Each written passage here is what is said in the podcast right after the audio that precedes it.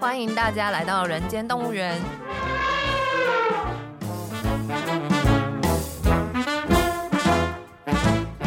这是验视机为了编剧工作外出取材，访谈多年政治与企业幕僚的经验，并交流两个世代斜杠者的生活与想法。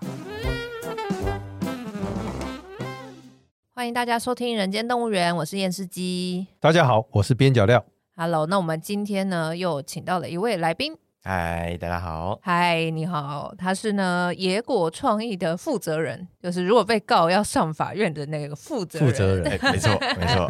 童志伟。那我跟志伟也是认识很久，我们大学就认识了哦，到现在大概有几年，十十来年吧，对十来啊。。年，零八零九那时候就认识了 对啊，好久哦！天哪，岁月不饶人，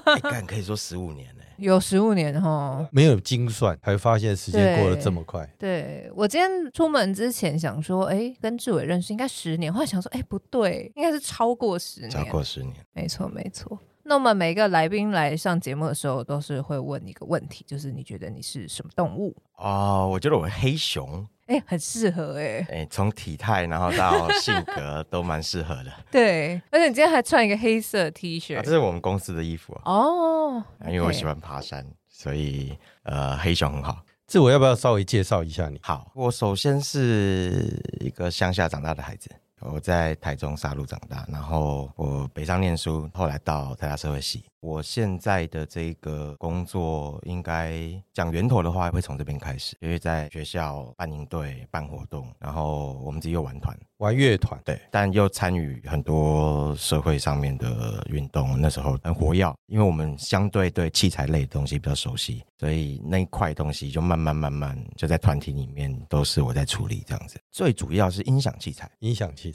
现在的野果是一家哦，我们是硬体公司，然后最核心的是音响工程，那我们处理很多现场活动的硬体统筹，那活动的协助规划这样子。就是包含搭台嘛，例如说那种造势晚会或是什么活动，它会有一个舞台，那你们就搭舞台，然后会有做那个搭音响上去，然后嗯可能会接、像什么 PA 那些东西，也是你们对处理这样子对吗？嗯嗯嗯。应该说，你在一个活动现场遇到的所有本来不存在的东西，我们都可以把它生出来。小到肥皂箱，大到舞台。啊，大到三十万人舞台这种那那个红色塑胶椅呢？啊，也是啊，哦，也是你们的吗？哦、厕所啦、 电力啦，哦然后帐篷、桌椅，就一个现场需要的东西啊，我们都可以把它生出来，然后把它在有限的时间出现在现场。其实我会邀请志伟，他也蛮有趣。我对我来讲，还有两个场景。第一个是人选之人， 对，那个王静，他后来回到现场的时候，就现场的那一个演讲的场合，其实那个音控很重要，跟现场的整个互动，因为一个那个场景里头没有声音，哦群众就无所措。嗯其实我觉得麦克风以前的传统说法是谁握有这个麦克风，谁就握有。那也不只有握有麦克风，还包括它的背景音乐，它其实在感染整个现场。那是我第一个印象。第二个是因为我们这节目本来都在找幕僚。当然也有啦，就是幕僚之后变成候选人啊或什么，但他都有一段幕僚的经历，然后去鼓励年轻孩子，诶，这个领域呢值得踏进来看看，它是一个非常有趣，所以你要记得我们有前提，我 OK，们不让所有人失望，所以台大社会系一样能够存活得非常好。 哦，台大社社会系找得到工作。哎、你啊有看《人选之人》吗？可以可以。可以著名台词。 但是你怎么会踏上这一条路？就是你本来是念台大社会系，对啊，我其实一开始不是以这个为目标的，那所以不是以这个是你本来就想参与社运，还是没对哦有？对对。你想参与社运是，呃应该说我们那时那个角色比较像是团队的工作人员，啊？因为台大社运在这个社运组织里头，应该都是要负责脑跟文稿嘛。嗯啊，但是这些事物型的，或者是这些呀这些谁做物质条件的，那还是要有有人去处理起。啊本来是想找台大环工嘛， 啊不是， 开玩笑，就是说他一个场景里头确实这一块要有人处理，尤其是声音呢、啊尤其是声音。最开始都是在处理声音，因为群众的现场声音是最重要的，嗯就是没有声音，大家就没有办法一起行动，然后没有办法掌握整个现场的状况等等的，所以最开始处理都是处理声音。啊，因为我们玩乐团自己有几个小音箱，嗯啊，那时候还放在宿舍，然后我们就见车搭着就东西扛出去。因为说一开始那种五十人的小场子，啊，想办法把它弄起来。啊，其实哈，一开始会这么干，都是为了要省钱。哦，因为是自己的东西嘛，所以不用花钱。嗯对对对，所有的社运都是这样开始。我对就常跟人家讲说从哈省，你看更早期的那个社运有一种美学拓印，嗯嗯，对。那很多人就想说拓印很美，就拓一个什么野百合有没有？是其实它是最省钱的，它保利龙弄 一弄，然后就可以大量印刷，因为单色。嗯嗯，对，所以我常常说，它在限制中间，它就会长出一套它必然面对的美嗯学。谁不想要印的很漂亮？啊，对，但你没有这个资源，可是你仍旧要让这个东西有质感或有号召，嗯你就会想出一个方式嘛。嗯嗯，我都还记得我的第一场，正想问你那个第一场是什么？第一场其实就是绿岛人权的那个营队，把那一区的那一届哦，有一个绿岛人权的营队，在台大的营队嘛，在绿岛，在绿岛办在绿岛。哦，办在绿岛。其实 OK，OK 我跟志伟是也是因为那个营队营队认识识的哦，然后呢，然后因为我们邀请了巴奈来参加整个活动，然后最后有一个演出。我我那时候就负责活动组，负责晚会。我们绿岛找不到厂商，可是你来不及从台北调厂商去啊？可以，可以啊，我们有问从台北拉过去，哦，太 OK 贵了太贵了，是是啊是，运输，然后还有一般正常的出班师傅的费用太贵了，所以就是那一次我们去弄了一小套器材，哦，然后我自己去学怎么简单的操作，然后我们就把东西扛去绿岛。哦所以那次是你第一次去学，是跟那个时候你租借的那个厂商学的，是不对是？哦，所以你们是租了，然后跟他学怎么用，然后东西就带去绿岛，然后现场装，然后学习操作控制。后，来其实是买的，哦，后来是买我们团自己买了一小套，因为我们也想要练团，是，嗯嗯嗯，对对。，所以我们就自己买了一小套器材。本来要租，但租也太贵了嗯哼，可是你还的室内器材跟户外一定不一样，哦，不一样啊。那时候嗯那时候懂，你没想那么东西多， 太少，但就评估说，哎，场子也不大，那对对演出不复杂，连那个灯都是最阳春的灯啊，懂懂那个懂小太阳那种灯会照亮而已。哎，那你实际买了什么？因为我刚以为只有音响，所以你连灯都买了， Yep 所以是有什么东西？小太阳哎，就那种探照灯，灯哎好小，太阳，哎，小太阳是借的，小太阳是借的。嗯哼，反正就凑啦。那、我们自己买了最核心的那个小控台，嗯哼，对对，还有两颗小喇叭。啊，有一些东西东借西借，凑凑凑凑出来，因为预算不够，全部去用租借的。对，我也常常跟大家提醒哦，我一定要替社运说一句话，因为社运常常在很没有预算的情况底下，他其实常常做出最佳化。所以我常常说，会搞社运的人哦，其实他都是人才，真的。你知道后来我到企业界去的时候，我常常跟老板，老板有一个感触哦，因为一般人的商业训练是这样，他就是老板给你一个预算，你把预算花完做好，然后有一个很好的成果报告。嗯嗯，可你知道，从社运界或者是这样的训练出来的人，有一个特色是，他一听到钱，他第一件事情是认为这件事没有预算啊零。哎、这一件事情是给我老板很大的冲击。零预算是什么概念？就是说，老板虽然跟我说，哎、这个案子要两百万。嗯，对我来讲，听到两百万是老板要花钱，对，可是老板是个精明的经理人，他一定希望钱越低越好嘛。嗯，所以我的责任是什么？让越低的钱做成他想要两百万的样子。嗯嗯，这是社运最好的训练。所以我都会先认为说，我要想办法呢，花最少的钱。所以我记得我跟那个老板合作的时候，有一件事情让他非常的印象深刻，是他确实框了一个两百万的预算，我最后二十万搞定。嗯嗯。他非常惊讶，他这个惊讶是认为说你会把我的钱当成一件事，是，就是帮老板然后省钱啊了，对，然后我就告诉老板说，这不是我，这是我以前做社会运动的训练，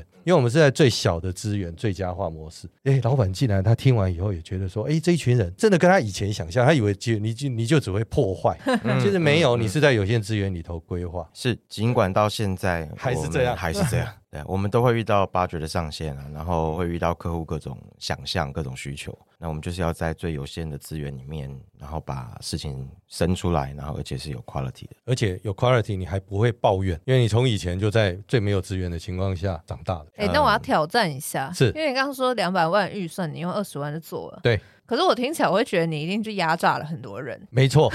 简单讲就是哦那这样是好的吗 不？不不，在商业的模式 里头哈，是这个中间有一点故事背景啊。简单讲说哈，羊毛出在猪身上不一定要猪买单嘛，或羊买单都不是，他可以找别人买单，嗯是，但啊你就是要把事情完成。嗯嗯，那你就会去想如何让自己的成本最低，但成本会不会外溢到别人，别人去吸收？那嗯那别就人别人的事了。哦，那没关系，因为别人也是企业。 哦，哎了解了解。别的企业而且对别的企业来讲，他也觉得我花不是很高的钱呢、啊嗯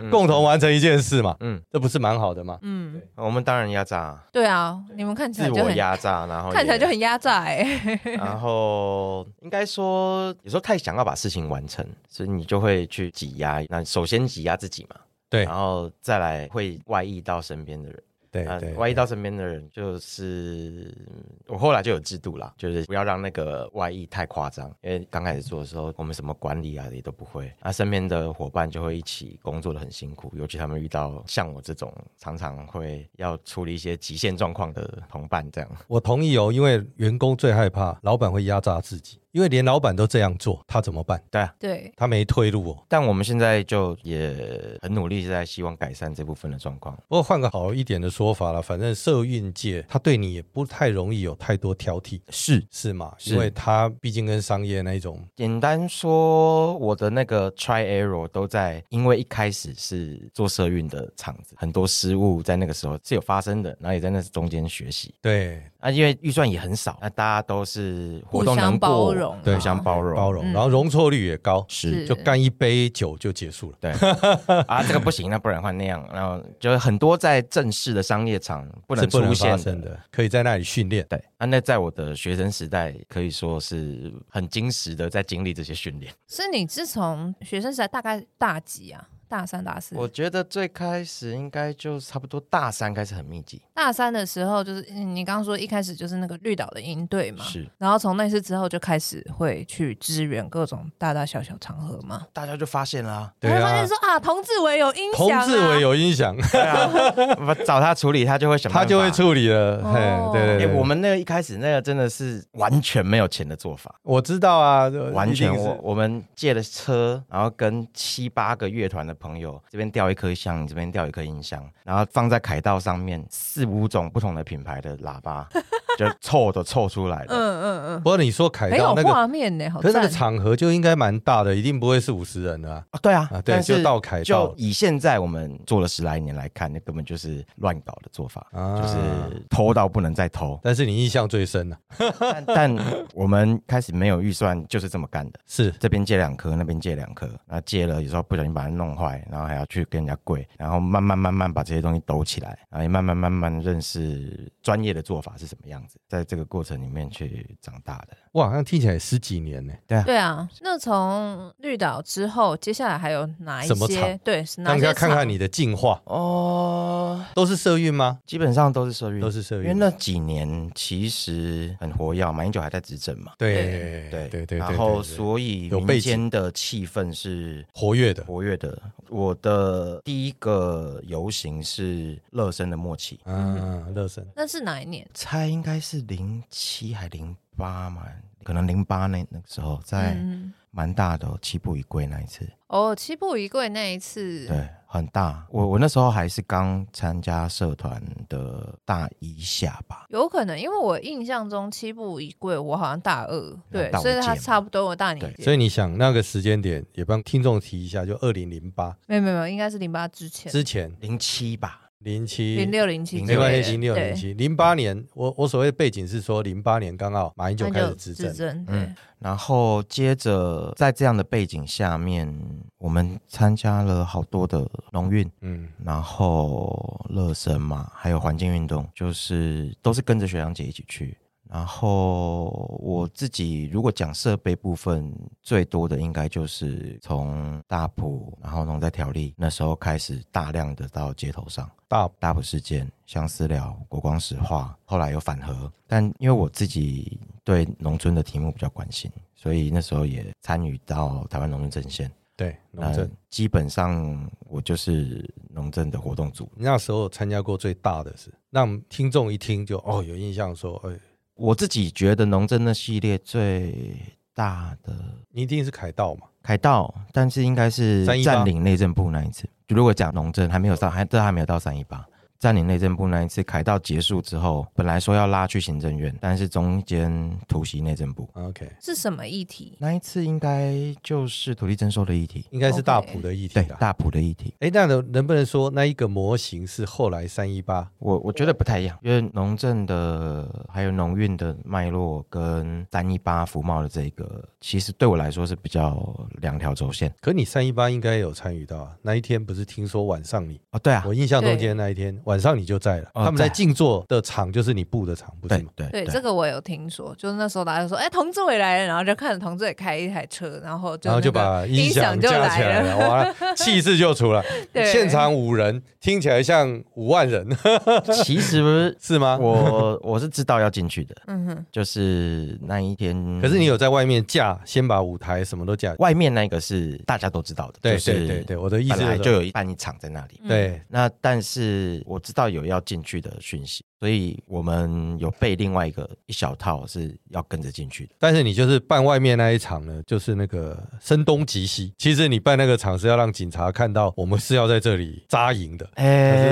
有一点这个有一味点道，这味道吧？我记得那个其感实有一点这个味道，就是外面的场子办办办就会有群众嘛，然后大家事前是不知道主办要进去要进去的，所以你想那时候志伟就已经准备音响要进去了，对，而且还准备一套比较小套的，对然后嘛带进去的，所以这一群人真是要非常尊敬，就是他不是你想象，就是一切都是冲动，他是有规划的，对不对？嗯，因为他没有声音进到现场怎么办？对，对啊，所以你看那个硬体也是。很有趣。啊哦我们通常会忽略这个部分嘛，对可是其对实对硬体也是策略的一部分啊。听众朋友，你知道我们多用 心，我们说找你来，就是大家看起来都以为他是背景，其实没有，他有很多细腻的东西，有很多人在对类似这种幕后的角色，而且很重要。。你没有先行呢，粮草没有先行，你以为三军到了有用嗯会出是嘛？音响一定要进嘛？我可以提另外一个印象更深刻的，就是三二三嗯，三一八进去之后，那一整个礼拜结束之后，整个气氛是很不准的，嗯，就是现场的人啊，身边的朋友，大家都在想下一步怎么办。怎么办已？经待了一个礼拜了。那其实进到行政院也是一个很讯息不清晰的状况，我们也是收到通知说有可能要进去，那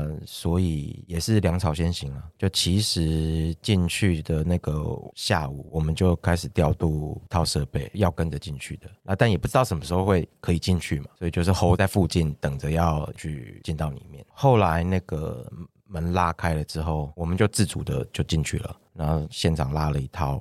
音架起来，等于说在让里面有一个声音的指挥系统。对但在那些东西起来之前，现场真的是一片混乱，嗯，就是有攻到那个算是主厅吧，对，然后那就电影场景啊，就是你推总进不会总不会开始架音箱还拉线吧？应该没有吧？啊，没有，我我就真的架起来了。哦，就架音箱拉线，因为到那种现场，就是没有人会告诉我们要干嘛，对对，，没有指挥系统，我没有业主，我就是看到东认识西的要把它东架西弄起来，嗯然后看到认识的人把麦嘟过去。因为那个很混乱嘛，所以非常大家一混乱定要有一个很大的声音。因为我记得那个时候好像是有一些大声公什么，但那个大声公都没有用，那个声音是传不出去的。我们那时候就最主要在比较靠近中校这边立了一个大的铁喇叭啦，然后另外也送一些小的那种音箱去给北平东那边，北平东那边就打得很厉害那个设备一到现场，有可能都会坏耶，哦，对大啊。多是成本， 而且没有业主。没有业主，应该说那种时刻，就是我觉得像我们这种背景的所谓厂商跟其他厂商比较不一样的地方，因为我觉得那个时候我们比较像战友，也没办法找人签约了。是就是里面是我们是支持这个题目的，我懂，我懂。然后我们实际的行动跟实际的硬体设备来支持这样子对。哎，那你刚刚是说三二三、三二四那个时候是没有联络人嘛？但是你是知道消息，所以你准备要过去。可是三一八的时候是有人跟你讲，就请你准备的嘛？三一八那个前一天吧，前一天还是那一天中午，我们就有去开会啊。我就还蛮好奇这个整个消息的这个传递的过程，哦哦哦就是说，像以这样子的社运场合，是什么样子的人，什么样的角色会找你们去开会？应该就都是主办们了。然是后你说像是他们的核心的成员这对样子哦对，对，就是活动筹备的核心的成员，嗯哼嗯哼，那也都是熟面孔、老朋友。然后我我大概都会直接给意见，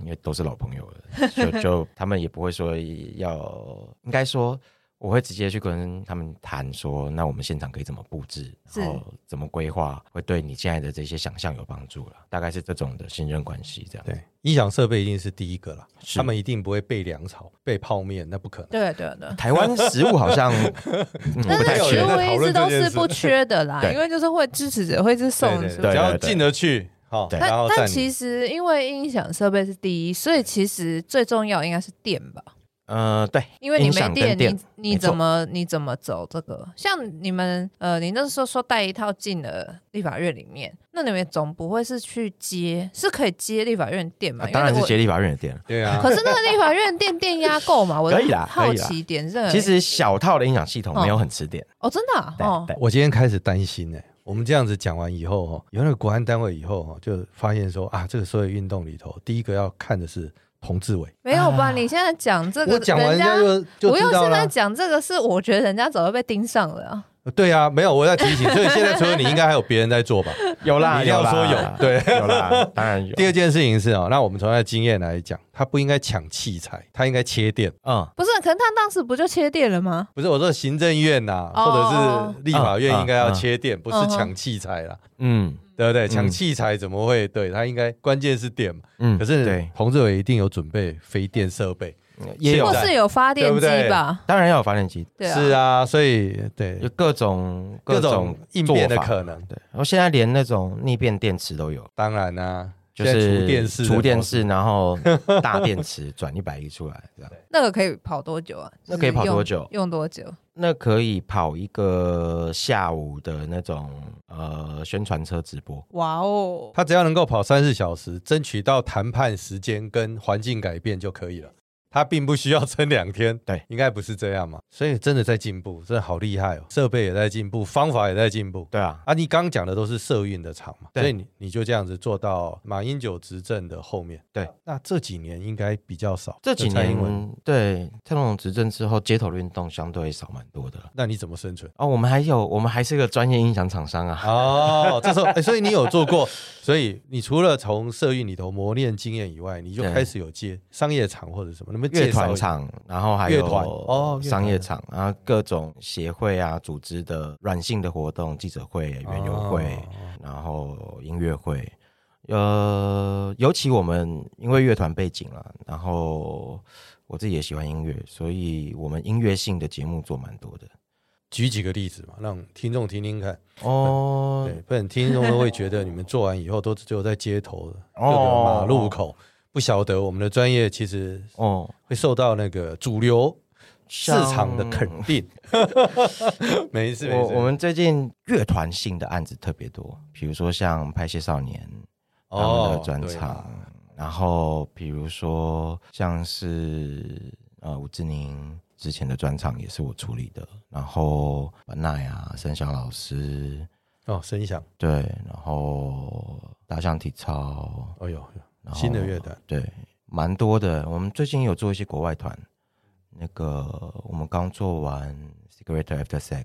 哦，哦然，后还有上礼拜刚做完那个 TDCC，就都在都在 Zep，能不能说户外场是你的强项？ 可以，但你不会这样讲，因为太辛苦了。很可累，是乐团专场的话，也有的是室内啊，所以你们是应该室内、室外都做啊，都做啊。他都做，但是因为他的街头经验，他我们应变户外的东西做很多啦，人家一相定会较于相较于许多厂商来说，我们对，我们尤其要这种街头啦、田里面啦，我有农的背景嘛，所以我有一些对朋友是农村这一这个系列的啊，就会发生很多在田里面的活动。像什么，这个蛮有趣的，海边田啊里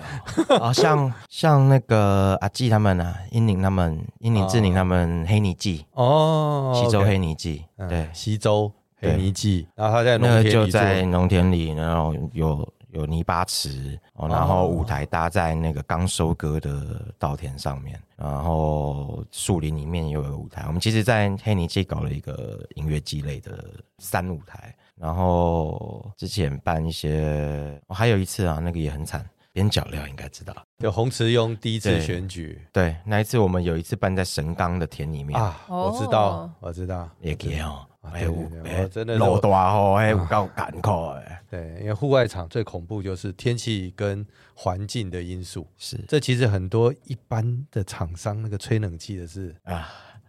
我也不知道为什么我有那么多跟田里面有关的活动。应该就是像你讲的，跟你的背景有关吧。嗯那这种在田里面办的嗯活动，你觉得最需要克服的最大的这个下雨就是下雨对，哎一铲的一一心对，哦，所以有可能不稳嘛，就会有危险吗？还是说，就是你必须要铺面啦、嗯哼，然后必须要去找支撑点，你不能直接在那种会渗下去的地方搭台，对，都要想办法去用更多的料去支撑起来。对啊，有有的地方是真的搭不了，像那个最惨的就是神冈那一次，我们后来所有东西是去吊翼引机拖出来的，啊啊啊啊所有的三吨半车都直接卡在田里，呃，吊车吊了四五台吧，天啊哪！里面一般的车辆都动不了，只有是农地是搬运车跟意引机动得了，就慢慢慢慢把东西运出拖来，拖出来，哇，那岂不是花很多钱？ 那就花很多人情。呃哦，哎哎也那是个去拜托说，可不可以来帮我拖一下那这个你要个？租你也不可好能租租，啊，那不是钱，那个到最后都要告诉他说这一切为台湾，哦对不对？都用这一句话嘛。哎呀，这个 呃，去去跟支持者对 了。嗯对对对对对对对对对对，对，这个拖出来，那个台湾就有希望了。对对，对也这不能是用价格计价，这一定要用价值才会撑得过对。对，理解理解理解理解。那商业呢？你有什么后来就人家也看上你这样的经历，然后一些商业场也有像我们有一个老客户，他是做很多精品的，哦，精品啊，对他做那种百货公司里面精品的 one day shop 之类的这种东西，就是他们有一些品牌啊，他会找一个酷的地方，把它品牌整个东西全部搬过去，然后在那边盖一个展间出来，快闪店这样子，快闪店嗯，对，然信后义区这边很多啊，很多啊，很多牌子会这么干。对，啊，我有一个客户是专门做他们的，然后他现场的这种硬体需求也都会跟他配合。哎、可是我这样讲哦，因为你是念社会系，对这种户外场，刚刚讲到慈庸啊、土地啊什么，你一定你这个音乐上或者音乐的调配跟活动，你一定特别有感觉。嗯，啊你会不会到商业的时候发现零肉分离？会不会啦？我不晓得，我们就好奇嘛。我们一定要告诉听众说不会，不会社啦会系的学习能力就是强。 没有没有，应该是都是到商业场，就是你要知道客户要什么，嗯，然后有耐心的慢慢陪着他们去把他要的那种，因为他就会雕到很细，一切都要美美的，嗯然后东西最好都看不到，就是去配合他们的要求。我不至于零肉分离，我会讲这一件事是这样，一样嘛，因为我们都有一点点一样的背景，就是嗯有一些设宴的经验。因为后来我就到企业去，那我每次在对话这件事情哈，我为了要凸显我们是专业的，我们就刚刚讲说哈，你们都只有看到肉体，嗯只有做社运的人是直指灵魂，所以我看的客户都是灵魂，嗯，所以你会做的美美嗯的，但是你不一定能跟他的灵魂 沟通，那他也搞不懂我在讲什么，因为这个是什么很东很西？神，对不对？可是他他某很个时候。悬呐，很悬没，有他，他们某些时候相信，因为你处理的问题，像那个卧轨，像很多人卧轨抗议，哦，嗯，他为了整个劳工条件，那个东西的深度，不是你弄一个什么劳工站起来，然后拍个那种形象影片，那完全不是这个概念。嗯你没有直指他的灵魂跟他的内在对话，你怎么做得出他愿意做这个行动？嗯嗯，所以我们就会骗他们说，没有，我们的训练不一样，你看到表皮，我们是但我看看到内你的在灵魂，对，所以你要 用我。看到你 的深层的需求，深这样层子需。求，是你的是是价值如果他对话的对象是这样，后来对保养品也是啊，都要深层养护，你怎么看得到到底养护到哪一层？嗯，嗯他讲你就信啊，不然怎么办？也是嗯啦对，不对？话术 是是是，没有开玩笑，就所以你后来反正就是那几年下来，你整个的存在都还很 OK，就就是是说你迪公士尼司的模营型营运如何啦？对，因为很哦多人都担心可以你生只有在存吧马总统的时候八年活着嘛，啊。接着就不好了。我觉得不会啦，因为我们其实后来的心态都是，我们还是要因为专业而被肯定，然后我们的客户的范畴也有打开各种不同类型的，不一定只靠上街头，当然，当也然哎不能只靠上不街能只头。靠上街头。那你是从什么时候开始决定要以这为生呢、因为我想说，刚听起来一开始都是一个比较支援性质嘛，想说我用这个方式来支持社运，或者说我有兴趣等等。但是后来就慢慢也成立公司啦，又变成转型啊，做商业的商业场啊。那是怎么样决定就是要用这个专职来做这件事情？我觉得，其实我在进到这个工作之前，我是在做农村相关的工作，就是呃，我有两年待在台中的东市做农民的生产合作社。之所以后来会回来做硬体，其实很大部分是家里的因素了，因为我爸生病了。哦，然后我们家没有其他人赚钱嘛，那时候的地方工作，感觉要到可以有一个经济规模也也还需要时间，所以我就先回去照顾我爸爸。那自己身边就还有这个一技之长，那也偶尔都还会有朋友的需求来，那想说，那不然就用这一个技能来做做看。一开始的心态大概是这样，就是只有一个人呐、啊。啊，因为怎么说，我们家我的成长背景和性格，就感觉自己很难去上班。但可以做老板。你现在有多少员工？哎，加我六个，哇，那还蛮多人的不少耶，哎、对有这啊五，个人的人生跟你走在一起、哎，是 啊，因为我们小时候家里是做菜奇爱，嗯嗯，围追个啦，然后跟我爸卖过各种奇奇怪怪的东西，环杯、头刀、领杠，我我会削甘蔗，哦啊甘蔗很难削啊，椰子，也会削椰子，我椰子也很难削。对椰子，啊，我觉得椰子还简单一点，哦，椰子比甘蔗甘简单蔗。甘比较蔗很难，因为很硬，对不啊对？对看起来很硬。嗯啊嗯 OK，OK 嗯，那甘蔗刀很难很难用。那所以这一个工作的形态，感觉还蛮符合我的个性的。那但其实那个时候也都没有想的那么清楚，啊就是回来试试看。那因为也只有自己一个人，那一台小车、小厢车，那就这样开始自己载的器材慢慢做，这样也很幸运啦，有还没死掉，不会啊，我看到目前为止，应该整个公司的状况应该还可以啊啦。还可以。呃，疫情也熬过去了，对我还想要问你疫情嘞， 对啊，然后疫情很惨，因为那个音响公司都很惨，没有整个活硬动啊体吗圈都很惨。可是是疫情后不是应该大爆发吗？那、你要吃得下来啊？哎，对啊，我们疫情之前，很多比我更大规模的公司，人砍一半的，然后剩老板大有人在，诶就没有案子。那疫情一结束，整个量能冲出来，可是资源没有，还没有上来，缺工。嗯，哦，因为人已经砍掉了嘛。对啊，人放掉，他去做别的事啦。对啊，对对、啊你要他马上回来不一定哦。嗯，做硬体很辛苦、哦，对，其实做舞台硬体很这累，些很累，都很非常累。累，而且你都户外的， 你的户外场又是你大宗，对不对？，对，你的品牌也被人家这个部分一定很信赖，因为大家都相信户外会有很多需要处理意外的状况，是。而你的是能力刚好人家只要找到你，他就不太怀疑。就他就我们知道有遇过啦，对对对，他觉得你经验一定是足够的嘛。我们还好没有到规模太大啦，就是这几个核心的伙伴都还有守着这那样子能。问一下，你疫情那两年公司我你们们的教育训练还是什么，或者你怎么撑过？各种事哦，我们要去搬家哇哦，因为有车嘛，嗯哦，我们有三台货车哦，而且你们本来就是会扛东西，所以可以搬家啊那哎我们去搬家，哦。哇然后我们做线下的活动不能做，我们做线上活动，然哦，后所以那时候直播啦，是然后呃线上音乐会啦，这种也都出来，live 的演出变成线上化这样子，然后写案子写不住，就想方设法去，那你都有把扛着员，工留下来基本上大家还在啦，哇，那很不容易耶。就是有熬过去啦，对啊，两三年的时间，三年哦。真哦对啊，的对耶，啊，对啊，连搬家都做，真的是很佩服。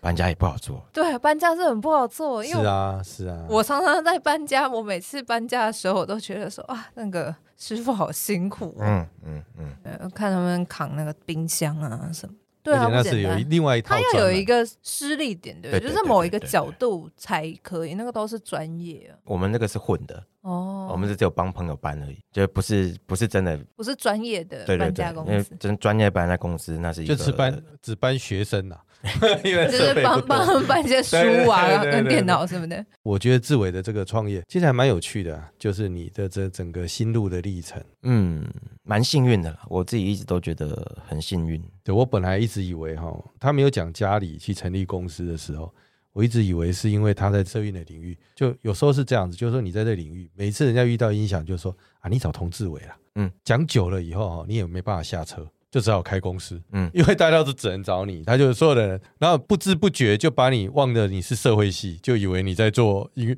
乐音响工程，其实有这样的味道，也有这样的味道嘛，也有这样子因的为疑难杂症都找你，对，所以就把你的人生不知道啊为什么就推到往那来边往那边去了。因为我以前有一个老板，他跟我聊到他的人生，他就告诉我，他一开始只想当律师，是，只是他关心的事情呢跟人权有关。嗯嗯，突然之间呢，所有人都说他是人权律师，他说从此一上车他也下不了车，他说这个人权律师就跟着他，他说他被人权律师一直推着往前走，嗯嗯嗯那标签贴上去之后，你对就很难，他也很难接。案，对啊，因为嗯，人权律师要接什么？对离婚案就什么的，不能 很尴找尬，他他就说，所以他就告诉我说，他的人生，他说他真的午夜梦回很认真跟我讲这件，他说我走到这条路也不是我预期，只是不晓得怎么样洪流一推我，我就下不了车。对就被推上 去。我我觉得跟我的情境也很像，是这样没有错。然后一开始都不会想的那么清楚，就是我我会变成现在这个样子，完全想不到的，那就是这样被推着走了。那我后来回顾，我发现其实也是有迹可循啊，比如说现在这个工作的。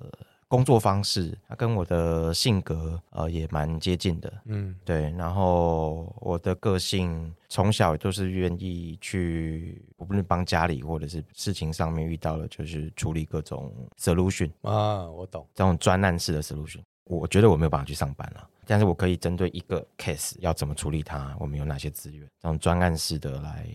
看待每一个 case。我们今天是不是先聊到这里？好啊，嗯好啊对对，因为我们下一集再来听听其他更具有个案性的故事对。好哦，好 哦，听说志伟有准备很多很多个案想来跟我们分享，啊非常 那的期待。这个礼拜让大家先听完之后回去想一想。他其实郑志伟讲了很多蛮有趣的，我一直觉得我们找来来宾真的连我们自己在不要说访谈对话都很有启示。谢谢，谢谢大家，谢谢志伟今天来到我们活动，哎，不是活动， 你看我已经被没关 系，今天改洗成脑。活动哦 好，今天来到我们的这个人间动物园的活动。好，那我们下一拜再见，拜拜，拜拜拜。拜。